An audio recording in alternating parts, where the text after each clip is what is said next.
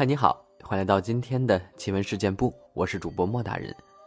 本节目内容纯属虚构，故事效果不足为信，也请各位朋友千万不要模仿。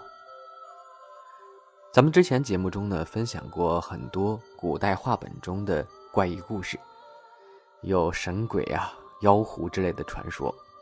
最经典的就是《聊斋志异》啊，相信很多人都知道这一本。但是呢，在中国历史长河中呢，类似的书有很多。就比如在唐代呢，就有一本奇书，叫做《酉阳杂俎》，里面呢也记载了很多诡异的故事。但是它的风格呢，跟《聊斋志异》也有很多不同的地方。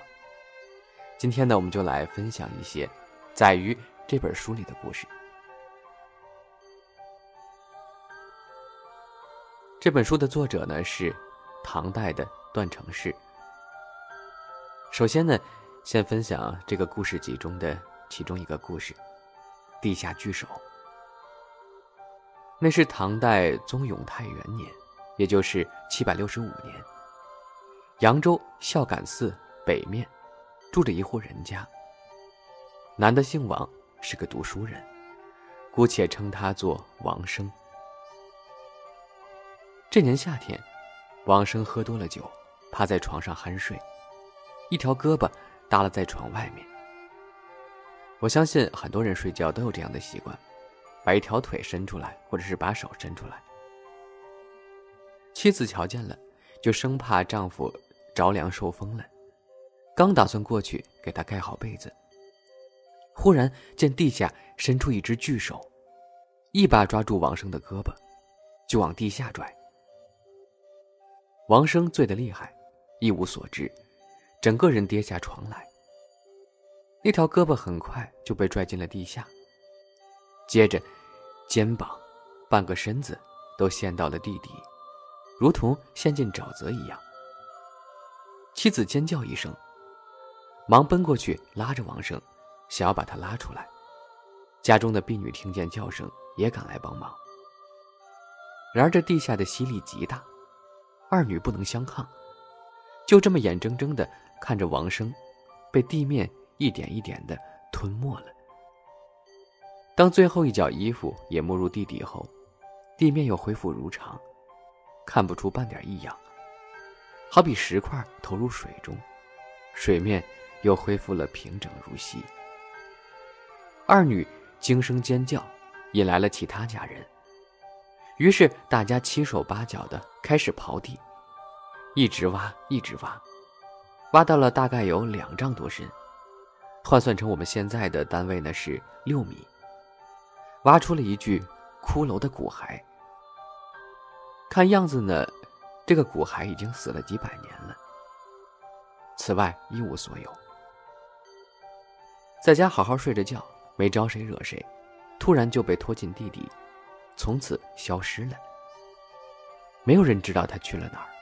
没有人知道地底下那只手究竟是什么，也没有人知道整件事情跟埋在六米深土中的骷髅有什么关系。而王生就这样毫无来由的彻底蒸发了。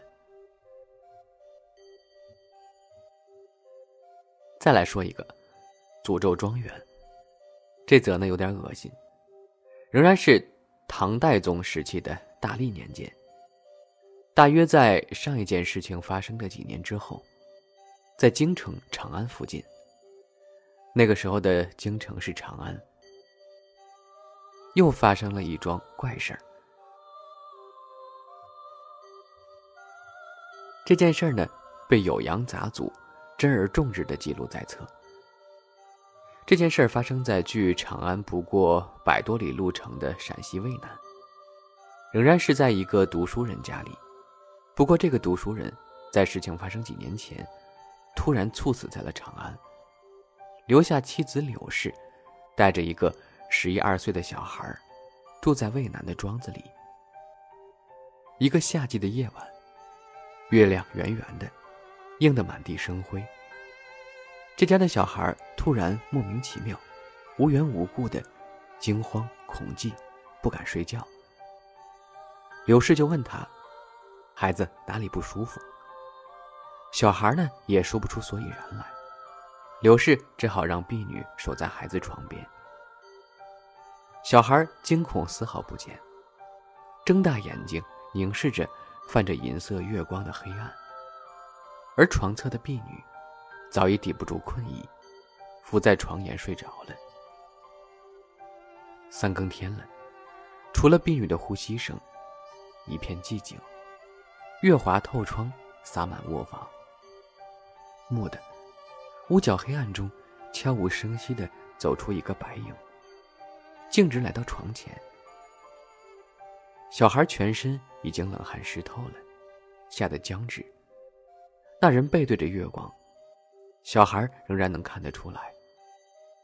他容貌枯槁，是个满脸褶皱、死气沉沉的老头。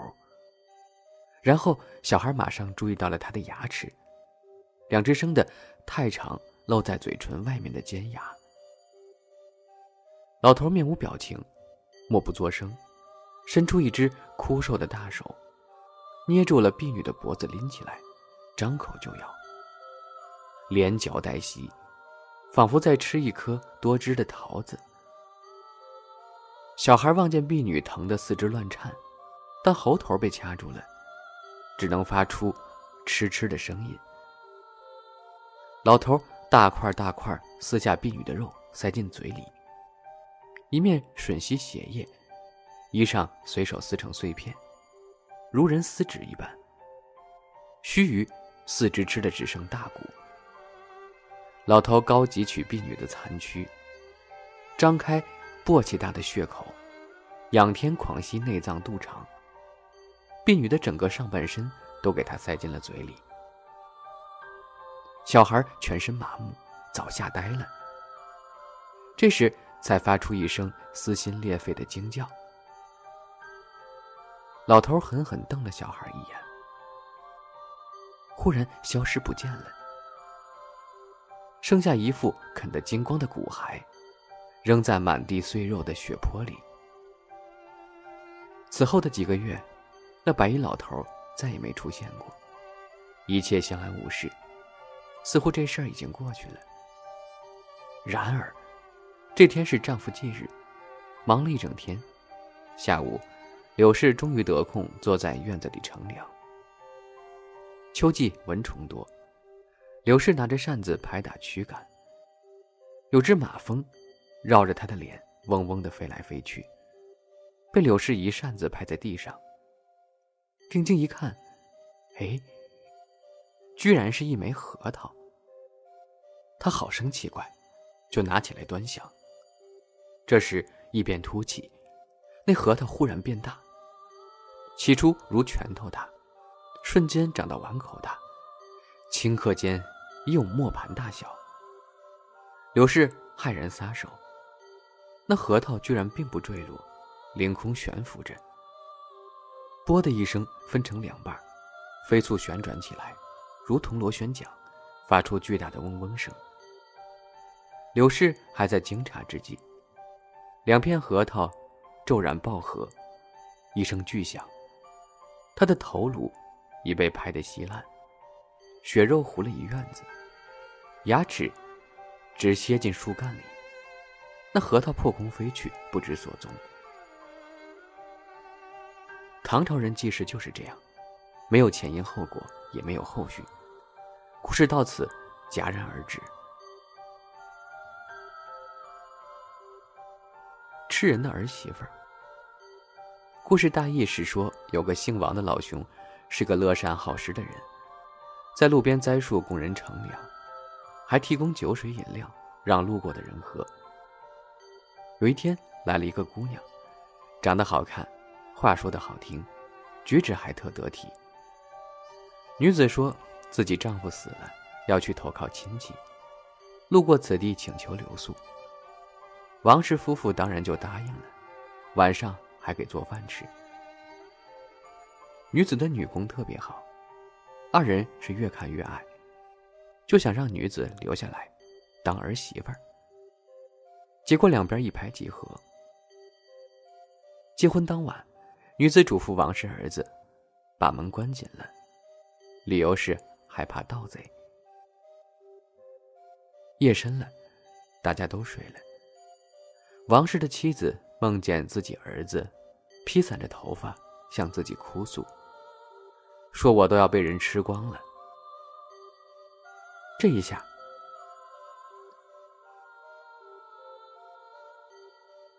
梦到这情景，他一下子就吓醒了。做妈的当然担心自己儿子，就想去看看。他爸就不乐意了。他说：“你儿子刚娶了这么好的媳妇儿，现在正洞房呢，你去掺和个啥？”王氏没办法，估计也觉着可能是自己多虑了，过去不合适，于是就睡了。结果睡着之后，刚才的梦又来，这下两个人都有点慌了。感觉邪乎的不行，就赶紧起床过去看儿子。门太紧打不开，没办法，赶紧砸门。门刚一推开，一股血腥之气扑面而来。一个圆眼睛、牙齿锋利的怪物，通体蓝色，朝着二人跑来，然后越过大门跑掉了。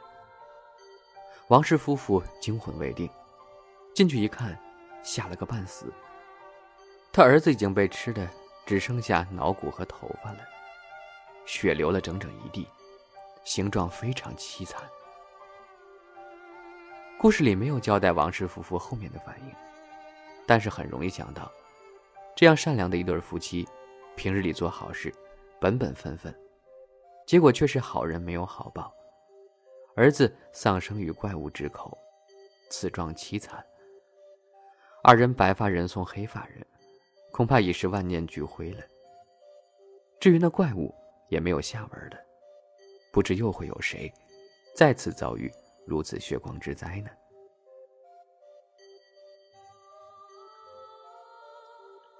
鲁班，宿州敦煌人，具体生卒年不详，战国时期手工艺大师。